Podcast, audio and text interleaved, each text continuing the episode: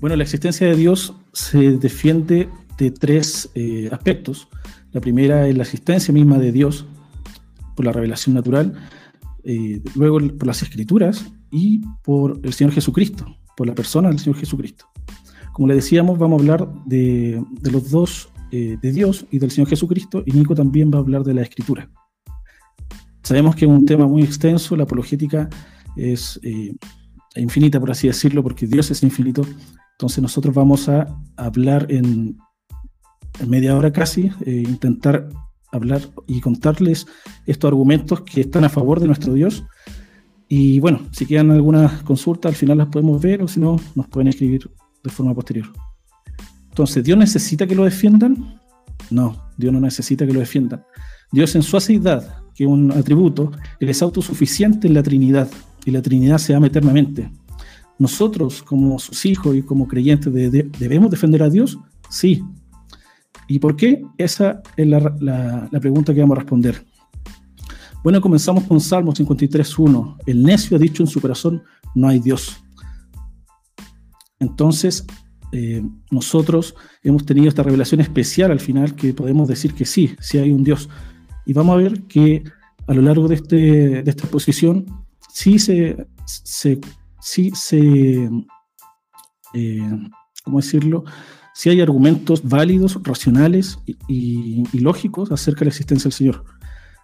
El apóstol eh, Pedro, en su primera carta, en el capítulo 3, dice, santifiquen a Cristo como Señor en sus corazones, estando siempre preparados para presentar defensa ante todo lo que les demande razón de la esperanza que hay en ustedes, pero háganlo con mansedumbre y reverencia, y teniendo buena conciencia, para que en aquello en que sean calumniados sean avergonzados los que hablan mal de la buena conducta de ustedes en Cristo. Aquí entendemos que si queremos hacer una apologética cristiana, en una defensa de la fe, lo primero tenemos que hacerlo con mansedumbre y reverencia. Si no lo hacemos con mansedumbre y reverencia, ya perdimos la discusión. Juan Calvino en su institución cristiana dice, si hombres piadosos toman estas cosas seriamente, estarán perfectamente equipados para aplacar los ladridos de los inicuos porque esa es una prueba demasiado clara para estar abierto a cualquier objeción sutil. Continúa diciendo, un perro ladra cuando su amo es atacado. Yo sería un cobarde si es atacada la verdad de Dios y permanezco en silencio. Arcis Sproul también lo explicaba como tarea apologética, dice, la tarea o la ciencia de la apologética cristiana se ocupa primordialmente de proveer una defensa intelectual de las verdades afirmadas por la fe. Entonces la apologética podemos decir que no procura ganar solo argumentos, sino que en el fondo procura ganar almas. Esta es utilizada en el pre y el post-evangelismo. Hay tres tipos de fe de acuerdo a grandes pensadores teístas. La apologética trabaja en los dos primeros y el tercero le pertenece a la obra del Espíritu Santo. Primera eh, tipo de fe es la que se llama noticia. Antes que podamos llamar a las personas a ejercer una fe salvadora, tenemos que dar la información o el contenido de lo que se pide que crean. Y eso implica la mente. Dice proclamar las buenas nuevas según las escrituras. Antes de invocar a Cristo como mi Salvador, debo entender por qué necesito un Salvador. O sea, tenemos que dar la buena noticia y decirle a la gente que necesita que Cristo sea su Salvador, pero lo tienen que entender. Luego está la segunda etapa que es ascensus y es un asentimiento intelectual. Es como decir, ¿ustedes creen que George Washington fue el primer presidente de los Estados Unidos? Sí, pero eso no, no, significa que hemos puesto nuestra fe en George Washington, sino que solamente creemos que existió y que fue el primer presidente de Estados Unidos. Y el tercer nivel es una confianza personal o descansar en algo. Es un aspecto genuino hacia Cristo. Solo puede ser engendrada por el Espíritu. Esa se llama fiducia. Entonces, nosotros como apologetas, no, no, los apologetas eh, que estudian, sino que cualquiera puede defender la fe, trabaja las dos primeras. En primero, presentar Cristo, evidencias de Dios, y luego decirles, ¿tú crees que existió? Sí, sí creo que, existió. Pero Hebreos 11.3, como les decía en Fiducia, que es una fe que solamente engendrada por el Espíritu Santo, dice, por la fe entendemos haber sido constituido el universo por la palabra de Dios, de modo que lo que se ve fue hecho de lo que no se veía.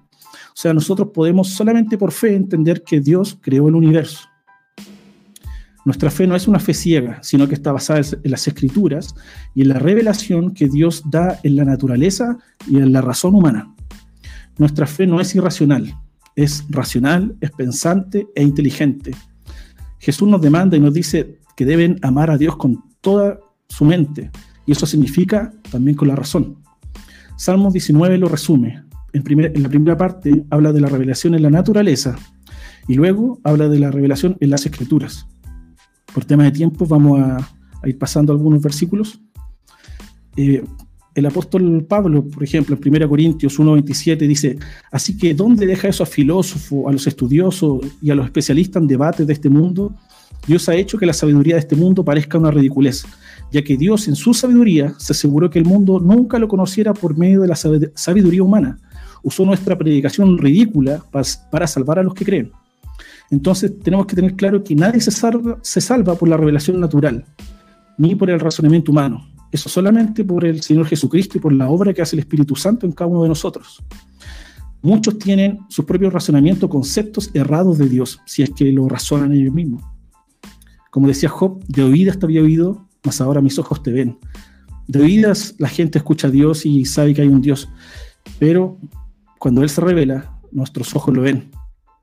Romanos 1.18 dice, porque la ira de Dios se revela desde el cielo contra toda impiedad e injusticia de los hombres que detienen con injusticia la verdad, porque lo que de Dios se conoce les es manifiesto, pues Dios lo manifestó. Porque las cosas invisibles de Él, su eterno poder y deidad, se hacen claramente visibles desde la creación del mundo, siendo entendidas por medio de las cosas hechas, de modo que no tienen excusa pues habiendo conocido a Dios, no le glorificaron como a Dios ni le dieron gracias, sino que se envanecieron en sus razonamientos y su necio corazón fue entenebrecido. Profesando ser sabios, se hicieron necios. Entonces aquí el apóstol Pablo nos dice que sí podemos conocer atributos de Dios mediante la creación, mediante la, observación de la naturaleza. Conocemos su eternidad, su poder y su deidad. No así doctrinas como la Trinidad o la Encarnación o el plan de redención. Eso solamente pertenece a la revelación especial. Vamos a dar cinco y más uno, más un argumento acerca de la existencia de Dios. Estos son argumentos racionales y naturales. Primero el, argumento ontológico, que quiere decir el ser de Dios, cuando pensamos en el ser de Dios. El primero que eh, postuló esta, este argumento fue Anselmo de Canterbury en el año 1100. Lo definió como el mayor concepto que conocemos. Sugirió que el hombre tiene la idea de un ser absolutamente perfecto, que la existencia es un atributo de la perfección y que por tanto debe existir un ser absolutamente perfecto. Lo voy a explicar en palabras más sencillas.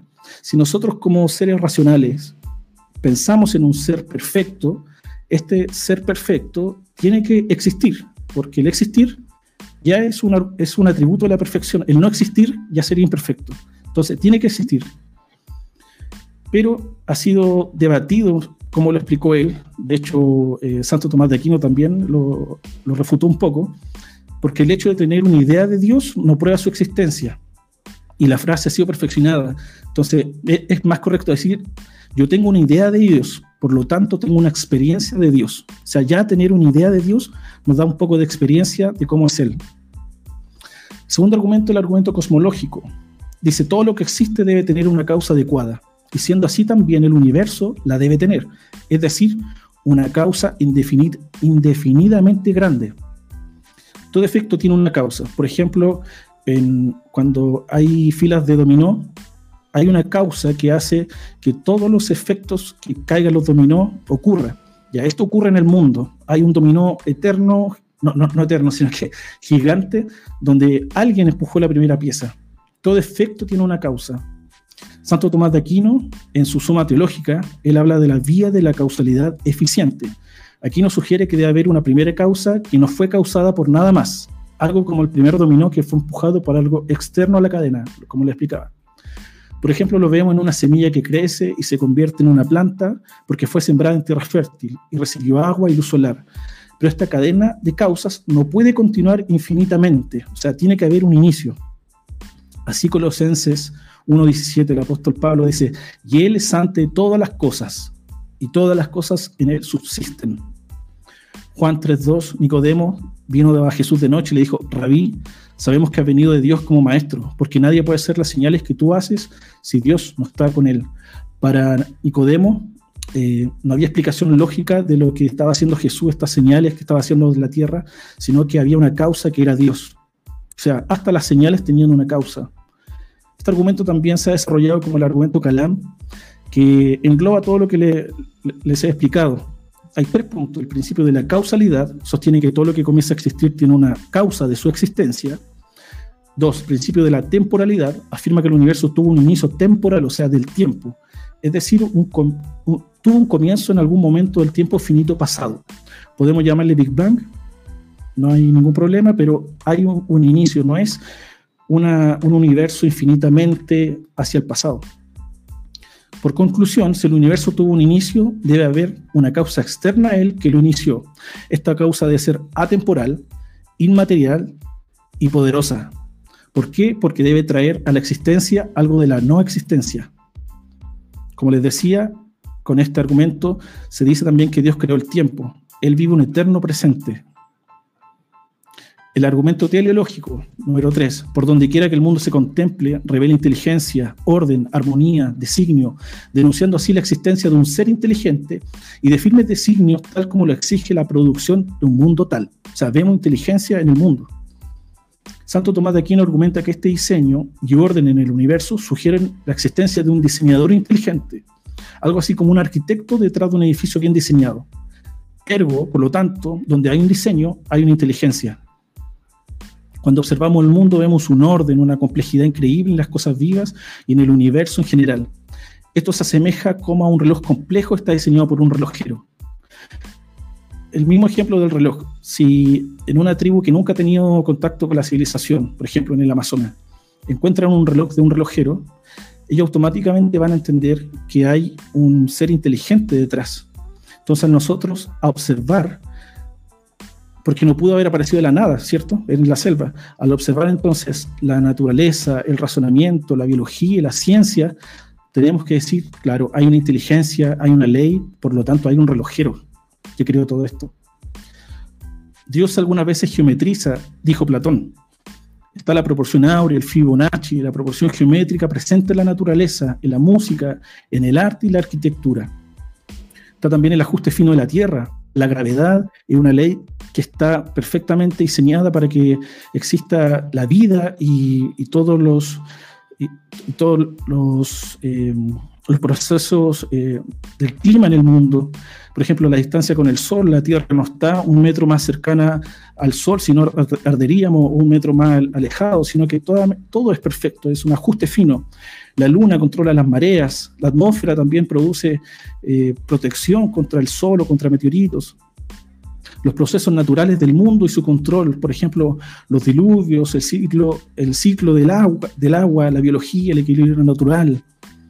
Me refiero a los diluvios que hay un control, o sea, no puede haber un diluvio universal nuevamente porque Dios no lo ha determinado, pero también la naturaleza, Dios la creó así para que haya un equilibrio.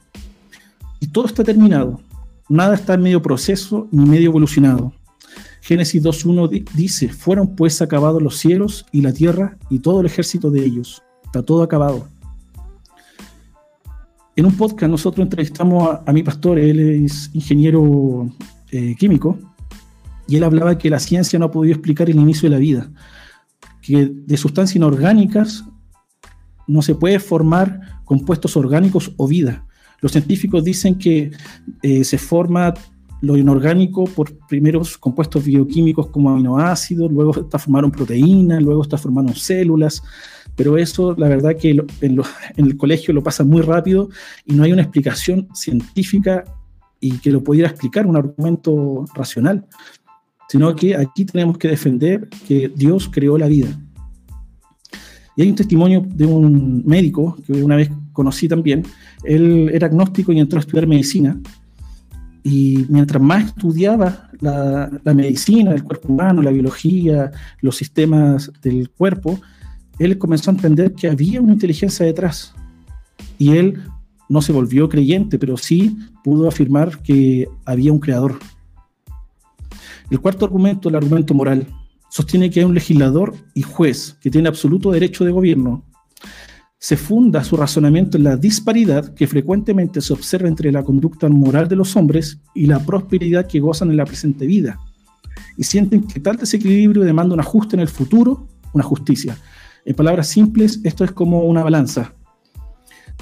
La conducta moral del hombre no puede ser igual a su prosperidad. sino que esto se desequilibra y esto demanda una justicia. Y eso es lo que está en el corazón de todos nosotros. La ley moral en el corazón de las personas, como dice Romanos, y de la cual nacen las leyes humanas. Romanos 2, 14, 15 dice, porque cuando los gentiles que no tienen la ley cumplen por instinto los dictados de la ley, ellos, no teniendo la ley, son una ley para sí mismos, porque muestran la obra de la ley escrita en sus corazones, su conciencia, dando testimonio y sus pensamientos, acusándolo unas veces y otras veces defendiéndolos. Quinto argumento, el argumento histórico o etnológico. En todo ser humano hay un germen de la religión que se llama está sembrado en el momento de la creación. Somos, eh, aunque estamos en una naturaleza corrupta y pecaminosa, aún somos imagen y semejanza de nuestro Dios. Nadie es ateo. Y esto se ha visto que entre todos los pueblos y las tribus de la tierra se encuentra un sentimiento de lo divino, que se manifiesta en un culto externo. Por ejemplo, una tribu, como decía en Sudamérica, con una tribu en el sudeste asiático, una tribu en Asia o en Europa, todos buscaron de una manera a Dios. Hoy en día esto ya no se da tanto así, pero es porque el hombre con el humanismo, eh, con todos estos pensamientos de la ilustración, han dejado a Dios y se ha adorado a sí mismo. Por ejemplo, Pablo hizo una defensa de esto.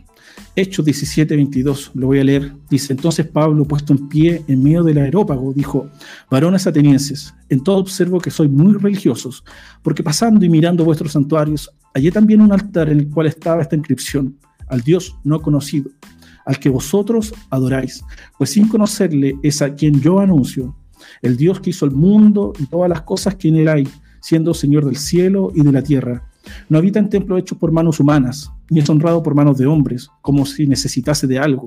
Pues él es quien, pues, pues él es quien da a todos vida y aliento y todas las cosas. Entonces él está haciendo aquí una apologética de Dios a través de, de, un Dios pagano. En el fondo, ellos estaban adorando un Dios, pero era porque estaba la ley natural en los atenienses que tenían que adorar al Dios que no, no era conocido. Hay una historia una parábola india, pero que se puede aplicar perfectamente al cristianismo. Dice, un grupo de ciegos escuchó que un extraño animal llamado elefante había sido traído al pueblo, pero ninguno de ellos era consciente de su figura y forma. Por curiosidad dijeron, hay que inspeccionarlo y conocerlo al tacto, de lo que somos capaces. Entonces lo buscaron y cuando lo encontraron, lo buscaron a tientas. La primera persona cuya mano se posó en la trompa dijo, este ser es como una serpiente gruesa. Para otro cuya mano estaba en su oreja, dijo que parecía una especie de abanico. En cuanto a otra persona cuya mano estaba en su pata, dijo, el elefante es como un pilar del tronco de un árbol. El ciego que puso su mano en su costado dijo que el elefante es una pared. Otro que sintió su cola lo describió como una cuerda. El último sintió su colmillo, indicando que el elefante es duro, liso, como una lanza. O sea, cada uno tenía su propia descripción de este elefante. Bueno, este elefante vemos que es el Señor Jesucristo. Era este Dios que la humanidad intenta por su propio razonamiento de conocerlo, pero Él se da a conocer a estos ciegos completamente. Y mi hermano Nico lo va a explicar más en profundidad. Entonces, después de estos argumentos, ¿por qué se atacan tanto la doctrina de la creación? Incluso usan la ciencia para desacreditar la escritura. Porque si se derrumba que Dios es el creador del universo, se cae toda nuestra teología. Y como les decía, usan la ciencia para desacreditar a Dios. Utilizan la revelación natural versus la gracia, como que hay una contradicción. Y en esto yo quiero ser bien humilde y respetuoso de que hay dos posturas. Hay una que es muy literal, que cree que, que la Tierra es más nueva, y hay otra que da paso a la ciencia y que quizás la Biblia no lo está explicando de una manera tan literal, por ejemplo, la creación. Entonces yo me quiero enfocar más en la segunda opción. Según Arcis Sproul, la teología natural es el, es el discurso con respecto a Dios informado por nuestro conocimiento de la naturaleza. Calvino dijo, el universo es el teatro de Dios, el lugar donde su gloria es hecha manifiesta. Entonces se cree erróneamente que la fe y la ciencia se contradicen y se encuentran separadas. El Espíritu Santo, al inspirar la Biblia, no tenía la intención de enseñar astronomía, ni cómo su funcionamiento, sino más bien cómo el universo ha caído bajo la maldición del pecado y necesita desesperadamente redención. No podemos tomar la Biblia como un libro de astronomía o ciencia, sino que es más el, por así decirlo, es más, eh, está buscando que nos quiere demostrar que a pesar de habernos creado, nosotros caímos y necesitamos un redentor, que es el Señor Jesucristo. Galileo Galilei dijo, la Biblia nos enseña cómo ir al cielo, no cómo los cielos marchan. Él propuso a la, iglesia en su tiempo, a la iglesia católica, que el sol estaba estático, pero la tierra giraba en torno al sol. Un ejemplo, Génesis dice que la luna era lumbrera, pero hoy sabemos que eh, solamente refleja la luz del sol. Génesis dice, dijo luego Dios haya lumbrera la expansión de los cielos para separar el día y la noche, sirvan de señales para las estaciones, para días y años, y sean por lumbreras en la expansión de los cielos para alumbrar sobre la tierra, y fue así. Josué, por ejemplo, en, el capítulo 10 dice que mandó a detener el sol. Entonces nos preguntamos, ¿cómo se puede detener algún móvil? Dice, y el sol se detuvo y la luna se paró hasta que la gente se hubo vengado de sus enemigos. No está escrito en el libro de Jacer. Y el sol se paró en medio del cielo y no se apresuró a ponerse casi un día entero. Bueno, por estas afirmaciones que Galileo contradecía, por así decirlo, la escritura, finalmente fue condenado a cadena perpetua y murió así. Entonces, ¿podemos decir que la palabra de Dios está errada? No.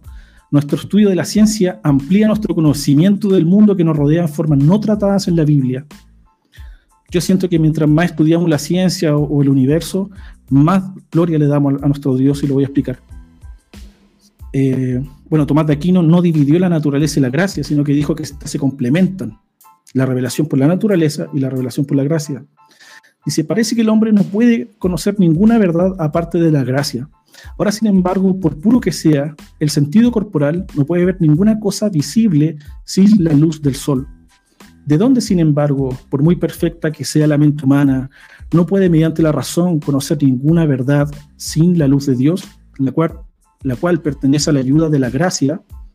La luz natural derramada en la mente de todos los hombres es la luz de Dios por la cual somos iluminados para conocer el conocimiento natural. O sea, en el fondo está diciendo que hay una luz derramada para todo ser humano, pero es la luz de Dios, al final es la gracia de Dios, la revelación especial de Dios, en las que nos hace ver todo, todos estos misterios de una manera más clara.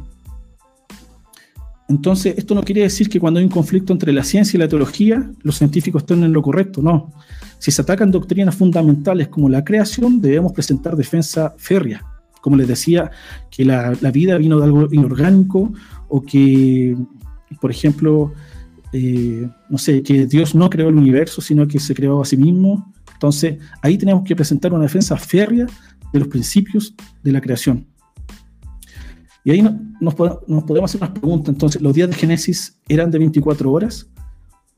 Existen dos posturas, como les decía, creacionismo de tierra joven o tierra vieja. Y nadie va a juzgar a, ninguno, a uno o a otro, sino que solamente son posturas.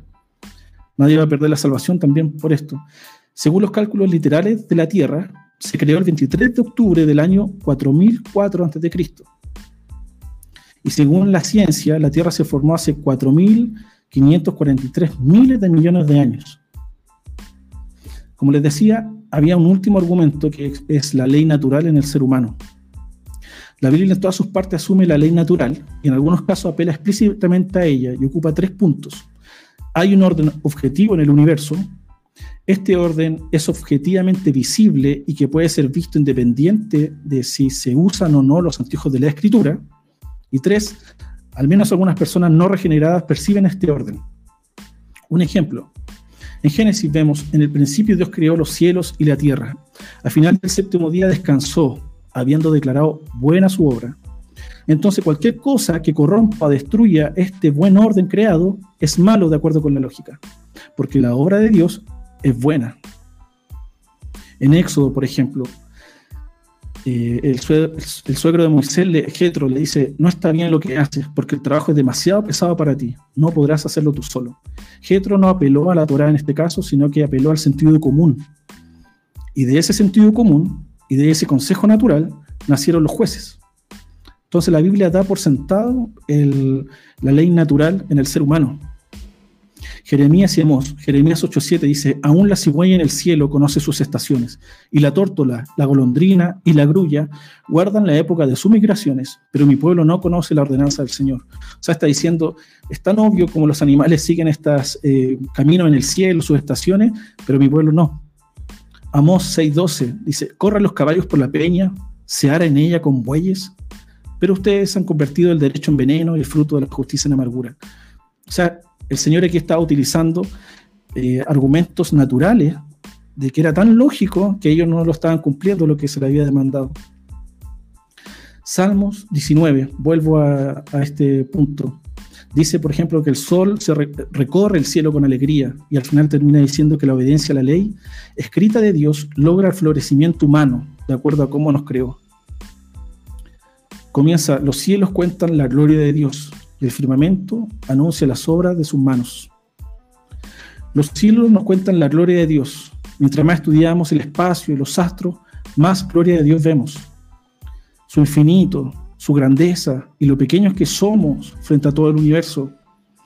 No sé si han visto esos videos que parte de lo más pequeño de un átomo, una molécula, una, célula, hasta que se va alejando, alejando, alejando. Se ve eh, los continentes, el mar, el planeta, luego el sistema solar, y vemos que casi se va hasta el infinito. Entonces vemos una hermosura, una infinidad, la galaxia, los agujeros negros, las estrellas, las nebulosas, porque todo ello, todas esas cosas que Dios creó, están contando la gloria de Dios y están anunciando la obra de sus manos. Entonces, eh, sería necio no reconocerlo, sino que sería sabio glorificar a Dios. En Proverbios también, en el capítulo 8, dice que hay sabiduría en la naturaleza, hay sabiduría en las calles, hay sabiduría en las encrucijadas. Dice, por ejemplo, voy a leer un poco. Jehová me poseía en el principio, ya de antiguo, antes de sus obras. Eternamente tuve el principado desde el principio, antes de la tierra. Antes de los abismos fui engendrada. Antes que fuese la fuente de las muchas aguas. Se está hablando de que había una sabiduría, una inteligencia en todo esto antes de la creación del mundo. La regla de oro lo que habló nuestro Señor Jesucristo en Mateo 7:12, dice, así que todas las cosas que queráis que los hombres hagan con vosotros, así también haced vosotros con ellos, porque esto es la ley y los profetas. Bueno, este, este principio, esta regla de oro, se aplica a todas las culturas y a todas las leyes. Entonces vemos que el Señor solamente está dando un ejemplo de que eh, el hombre va a querer su propio bien, y si queremos que lo, como los hombres quieren, eh, perdón, dice Así que todas las cosas que queráis que los hombres hagan con vosotros, así también haced vosotros con ellos. Y este es un principio universal. Romanos 1, 26, 27 habla del uso natural de hombres y mujeres. Por esto Dios los entregó a pasiones vergonzosas, pues aún sus mujeres cambiaron el uso natural por, por el que es contra la naturaleza. Y de igual modo también los hombres, dejando el uso natural de la mujer, se encendieron su lascivia unos con otros. Y así, entonces está hablando también el apóstol Pablo de una ley que era natural. Y al final tenemos la, búsqueda del bien, que es la causa final. Aquino, Santo Tomás, sugirió, pues vemos que hay cosas que no tienen conocimiento, como son los cuerpos naturales, y que obran por un fin. Por ejemplo, el cuerpo humano. Todo funciona para el, para el propio bien del cuerpo. Una oreja, un ojo, el sistema digestivo, no sé. Eh, dice que todo funciona para un fin y que este es para su propio fin. Aristóteles también lo habló antes, dijo, si en el ámbito de nuestras acciones existe un fin que deseamos por el mismo, es evidente que ese fin sería el bien, incluso el supremo, el supremo bien. O sea, si todos hacemos acciones, es evidente que esas acciones siempre van a ser para nuestro bien. Y esto, estos argumentos que son racionales, hablan de que el hombre fue hecho para estar unido a Dios y fue hecho para su gloria. Agustín dijo a Dios, Dice, tú mismo le excita a ellos, haciendo que se deleiten alabarte, porque nos has hecho para ti, y nuestro corazón está inquieto hasta que descanse en ti. Es como alguien que buscó de todo en el mundo y cuando llega al Señor encontró la felicidad plena. Y esto es lo que nos habla también Salmo 19. Por lo tanto, el bien último del hombre, y en consecuencia la única fuente de felicidad última y eterna, es la unión con Dios. Como conclusión a esta primera parte, los creyentes en realidad no necesitamos estos argumentos, no depende de ellos, de estos argumentos, para nuestra convicción de la existencia de Dios, sino que aceptamos con fe la revelación y que Dios creó los cielos y la tierra. Si hay personas que quieren afianzar su fe y necesitan afianzar su fe de la existencia de Dios, es porque se rehusan a recibir el testimonio de la palabra de Dios. Más que argumentos, estos son testimonios de la existencia de Dios y tienen importancia en la interpretación de la revelación general. Hubo un, texto que leí en un libro hace poco y hablaba así, la gloria de Dios a través, a través de la naturaleza es una base de juicio para los impíos y una base de alabanza para los redimidos. Entonces, después de todos estos argumentos, lo único que queda decir es que si no crees en Dios, eres necio. El necio ha dicho en su corazón, no hay Dios.